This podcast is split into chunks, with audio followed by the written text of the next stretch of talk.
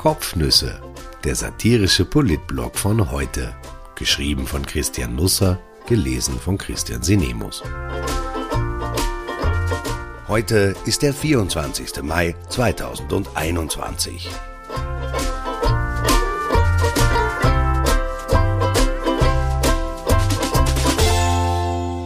Arzt ohne Grenzen, der Mückenstich des Gesundheitsministers und warum ihn die ÖVP entbehrlich fand.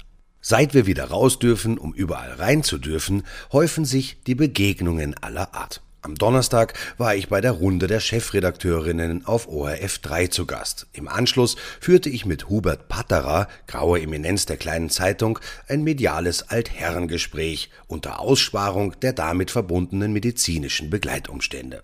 Wir standen vor dem Funkhaus, aus dessen Portal plötzlich André Heller trat. Er näherte sich uns auf leisen Sohlen. Heller blieb kurz stehen, grüßte höflich, musterte Patterer, der nicht sofort wusste, was er sagen sollte, und sich dann für diesen Satz entschied, wir haben einmal eine sehr schöne Sache miteinander gemacht. Das war eine entbehrliche Idee. Patterer meinte wohl das lange Interview zum 70. Geburtstag 2017, das er mit dem Impresario geführt hatte. Die von mir sehr geschätzte kleine Zeitung räumt solchen Ereignissen in der Regel etwa gleich viel Platz ein wie Weltkriegen. Hellers Augen blitzten kurz schelmisch auf, dann sagte er, für wie blöd halten Sie mich eigentlich, dass ich mich nicht mehr daran erinnern kann? Ohne eine Antwort abzuwarten, wandte er sich ab und eilte in altersgerecht portionierten Schritten davon, hinein in den sich anbahnenden Regen. Auch auf den österreichischen Unis ist vergangene Woche einiges blöd gelaufen. Die Wahlen zur Hochschülerschaft standen an und so viele Studenten wie noch nie hielten eine Teilnahme für entbehrlich. Viele schütteln jetzt den Kopf über die angeblich politisch desinteressierte Jugend. Ich schüttle eher den Kopf über die Kopfschüttler. Ich darf sanft in Erinnerung rufen, die Studenten waren gut ein Jahr lang eingesperrt, damit die Alten geschützt bleiben. Das lief unter dem Gnadenwort Solidarität. Nun Nunmehr können sie, meist ungeimpft, den doppelt gefeiserten Pensis in den Kaffeehäusern dabei zusehen, wie sie die nächsten Kreuzfahrten planen und dabei die Solidarität im Cappuccino verrühren. Präsenzvorlesungen wurden gestrichen, Tutorials ebenso, Prüfungen fanden als Distanzabenteuer statt, die Bibliotheken machten zu, die Lesesäle ebenso, die sozialen Kontakte brachen ab, persönliche Treffen waren verboten. Praktika wurden gestrichen, Auslandsaufenthalte auch. Wer schon im Ausland war, erlebte keine einfache Zeit. Einsteigerjobs fielen ins Wasser oder werden nun noch schlechter bezahlt. Alle bekamen Geld, die Jungen nicht. Der Bildungsminister hatte für die Studenten im gesamten Jahr nur ein paar belanglose Nebensätze übrig. Sie lassen sich mit Glück auf ausreichend gut zusammenfassen. Aber hey, mein Gott, wer wird denn da so nachtragend sein? Die Studentenvertreter waren die ganze Zeit über abgetaucht, aber zwei Wochen vor der Wahl spannten die Jungfunktionäre wie immer ihre Sonnenschirme auf und verteilten vor den Unis lächelnd Kugelschreiber und Feuerzeuge, so als wäre nichts gewesen. Ich kapiere jetzt auch nicht, warum nur 16 Prozent der Studierenden zur Wahl gegangen sind, wo doch alles unternommen wurde, damit sich die künftig geistige Elite im Land wohlfühlt. Besonders undankbar war man am Wiener Juridikum. Alle fünf Vertreter der AG, dem Amazon-Verteillager für ÖVP-Karrieristen, wurden abgewählt. Die Welt steht wirklich nicht mehr lange, oder sie wird anders. In der Nacht auf Sonntag gewann Italien den 65. Eurovision Song Contest in Rotterdam und das hatte Symbolkraft. Die Band Måneskin, benannt nach dem dänischen Wort für Mondschein, die Bassistin ist Dänen, hardrockte den Bewerb mit dem sarkastischen Protestsong Zitte e Bueni still und brav. Er traf einen Nerv, eine Generation vergessen und zur Seite gestellt, hatte plötzlich etwas, um ihre Lust aufs Leben herauszubrüllen. Wenn du mich stoppen willst, versuch es noch einmal. Versuch mir den Kopf abzuschneiden, denn ich bin verrückt, aber anders als sie. Und du bist verrückt, aber anders als sie. Wir sind verrückt, aber anders als sie, heißt es im Refrain. Hier verschafft sich etwas Gehör. Keine Ahnung, was daraus wird, aber der Zug mit der jungen Post-Corona-Stimmung an Bord bekam den ersten Scheinwerfer am Ende des Tunnels angeknipst und die Lautsprecher dazu wurden ebenfalls aufgedreht. Die Regierungsspitze rockte am Mittwoch das Schweizer Haus im Prater. Es galt dem Tag der Öffnung ein Gesicht zu geben, eines vor allem, nicht mehrere wohlgemerkt. Vielleicht hatte Sebastian Kurz aber auch nur ein paar Schnitzelgutscheine übrig, die dringend eingelöst werden mussten. Das Schweizer Haus ist eines jener Lokale, von dem Bürgerliche glauben, da gehen hauptsächlich einfache Leute hin und deshalb wird es aus rätselhaften Gründen immer wieder zum Zweck politischer Propaganda benutzt.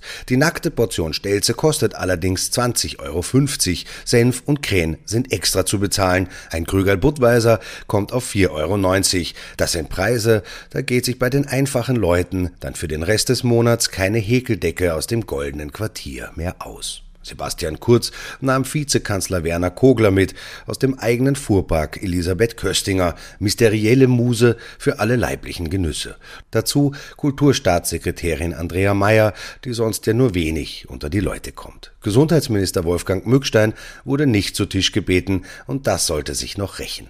Wie bei allen Veranstaltungen, die zu den einfachen Leuten führen, ist die richtige Kleiderwahl ein Thema. Im Biergarten darf es nicht zu hoch gestochen sein, aber einen Kanzler, der schlampert daherkommt, mögen die Leute auch nicht. Kurz entschied sich also für Jeans und das wohl älteste Sakko im Kleiderkasten. Es war in eine Art Grauton gehalten. Vielleicht hatte sich der Kanzler am Hinweg in der Prater Hauptallee auch noch zusätzlich in einer Wasserlacke gewälzt. Wenn man zu den einfachen Leuten geht, ist es gut, wenn man erdig wirkt.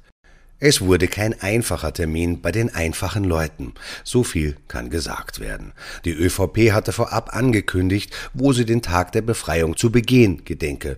Kurz wollte möglichst viele Menschen an seinem Glück teilhaben lassen, das ja untrennbar auch mit unserem Glück verknüpft ist. Reporter sollten die Bilder eines bestens gelaunten Öffnungskanzlers am ersten Tag der Auferstehung endgeil auf einen gegrillten Schweinsunterschenkel in die Welt hinaustragen. Zum Essen bestellte Kurz dann lieber Backhändel und trank Mineralwasser dazu. Hätte sich die Begleitung des Kanzlers nicht aufgeopfert, die Schweinsunterschenkel wären umsonst amputiert worden. Wie gesagt, das Schweizer Haus war eine mittelgute Wahl.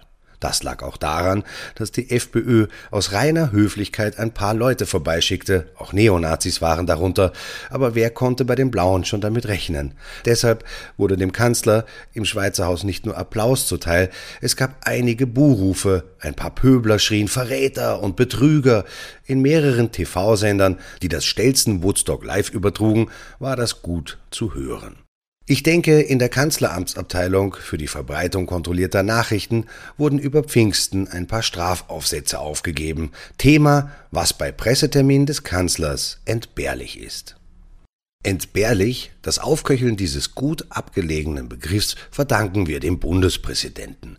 Er warf ihn am Freitag in den Debattenkochtopf, wo er zischend aufging. Der Wortschatz vieler Politiker erfuhr mit einem Schlag eine zaubertrankkräftige Erweiterung. Ab da war in diesem Land allerlei entbehrlich, auch selbstgegartes. Ich glaube, dass wir alle jetzt auch sehen, dass die Maßnahmen, die wir gesetzt haben, die zum Teil auch sehr entbehrlich waren, wirken überraschte Elisabeth Köstinger im ORF. Eine schonungslosere Abrechnung mit der eigenen Arbeit habe ich noch von keinem anderen Regierungsmitglied gelesen oder gehört. Der Bundespräsident meldete sich, wie schon zuletzt via Facebook zu Wort. Er ist wohl nicht nur der Verfassung verfallen. Van der Bellen wirkte, als käme er frisch vom Friseur, Spitzenschneiden, vermute ich. Aus seinem Gesicht war sein aktueller Gemütszustand nicht ablesbar, auch kein eventueller Grant, dass man ihn nicht ins Schweizer Haus mitgenommen hatte. Vielleicht hätte er auch Appetit auf einen amputierten Schweinefuß gehabt. Solcher Art ausgehungert trat der Präsident vor allem als Mahner auf, forderte Anstand und ordentliche Umgangsformen ein. Er schold Köstinger ohne sie zu nennen, und Konsorten, weil sie den U-Ausschuss als Löwinger Bühne ansehen, ohne das Wort zu verwenden. Er fände das entbehrlich. Er verpasste Gernot Blümel und Sebastian Kurz ein paar Ohrenreiberl, erinnerte aber daran, dass auch Beschuldigten die Unschuldsvermutung zugestanden werden müsse. Er forderte zudem die Opposition auf, ihr eigenes Gewissen zu erforschen und mahnte Respekt auch vor den Regierenden ein. Es war eine Rede, die allen gefallen konnte, weil für jeden etwas dabei war. Auch für Wolfgang Mückstein, der am Pfingstsamstag Ungeheuerliches wagte und dem Kanzler in die Parade radelte. Am kommenden Freitag will sich die Regierung mit den Landeshauptleuten über weitere Öffnungsschritte beraten. Nicht schon am 1. Juli, sondern rund um den 17. Juni herum soll es neue Freiheiten geben. Die Quadratmeterbeschränkung in Geschäften und Museen soll von 20 Quadratmetern auf 10 Quadratmeter halbiert werden. In Theatern muss nur mehr ein Drittel der Sessel unbesetzt bleiben, statt wie jetzt die Hälfte. Die Sperrstunde könnte auf 24 Uhr ausgedehnt werden. Mehr als nur vier Leute dürfen sich am Wirtshaustisch versammeln. Die Landeshauptleute drängen auch auf Erleichterungen in der Hotellerie und Gastronomie und meinen damit nicht den Gang zur Toilette. In seiner jugendlichen Ungestümtheit wollte Sebastian Kurz nicht so lange warten und begann ab Donnerstag die neuen, alten Freiheiten titzalweise vorzuversprechen. Er kündigte auch ein nahes Ende der Maskenpflicht an, nicht überall, aber da und dort. Kurz füllt die Rolle des Öffnungskanzlers immer weiter mit Leben aus. Am Freitag dann besuchte er Tirol, unser Pandemieschaukasterl für die Welt, und legte noch einmal nach, auch von den Abstandsregeln werde man bald Abstand nehmen, sagte er. Der neue Gesundheitsminister empfand das als Übermaß an Fremdbestimmtheit. Wütend sei er nicht geworden, sagt sein Umfeld, aber erstaunt sei er schon gewesen. Gut, er hat auch noch nicht so lange mit dem türkisen Teil der beiden besten Welten zu tun. Mückstein nutzte ein länger vereinbartes Interview mit der kleinen Zeitung. Dazu das Ö1 Morgenjournal, um dem Kanzler auszurichten, was er von den Vorhaben hält, die als Vorschläge daherkamen, nämlich nicht viel. In sieben Tweets erklärte er sich danach näher. Mit mir gibt es keine Luftschlösser, schrieb er, offenbar in Unkenntnis des Regierungsprogrammes. Kurz soll er nicht mit unkonkreten Ankündigungen die Bevölkerung verunsichern. Ich fürchte mich eher vor den konkreten. Masken werde man wohl noch bis zum Winter brauchen. Wir merken, von der Ordination in die Insubordination ist es oft nur ein kurzer Weg.